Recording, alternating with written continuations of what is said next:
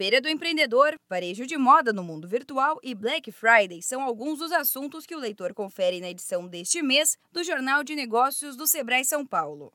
A pandemia trouxe vários desafios para os empreendedores. Para superar o momento, muitas empresas encontraram no digital uma forma de manter as atividades. A jornalista da equipe de comunicação do Sebrae São Paulo, Gisele Tamamar, conta que nessa edição do jornal, o leitor vai conhecer a história de duas empreendedoras do setor do varejo de moda que viram a possibilidade de cortar custos com a loja física e migrar para as vendas online.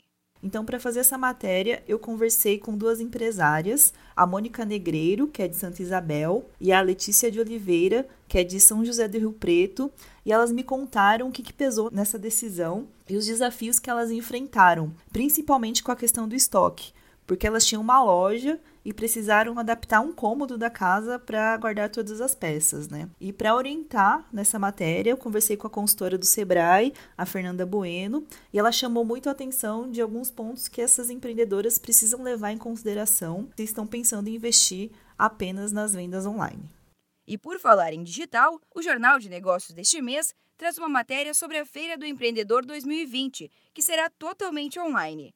A jornalista da equipe de comunicação do Sebrae São Paulo fala sobre a novidade. A Feira do Empreendedor, que é considerada o maior evento de empreendedorismo da América Latina, vai ter uma edição 100% digital. O Sebrae vai realizar a feira entre os dias 22 e 26 de novembro. A gente vai ter mais de 70 atrações, como palestras e oficinas. É tudo de graça e quem está em busca de oportunidades de negócios e soluções para micro e pequenas empresas a gente vai ter cerca de 100 estandes virtuais.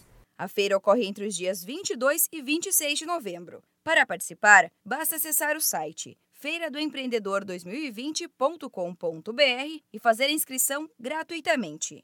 E não deixe de conferir as dicas que a equipe do Jornal de Negócios preparou para quem quer ter bons resultados na Black Friday. A data ganhou espaço no calendário do varejo brasileiro e pode ser uma oportunidade para aumentar as vendas.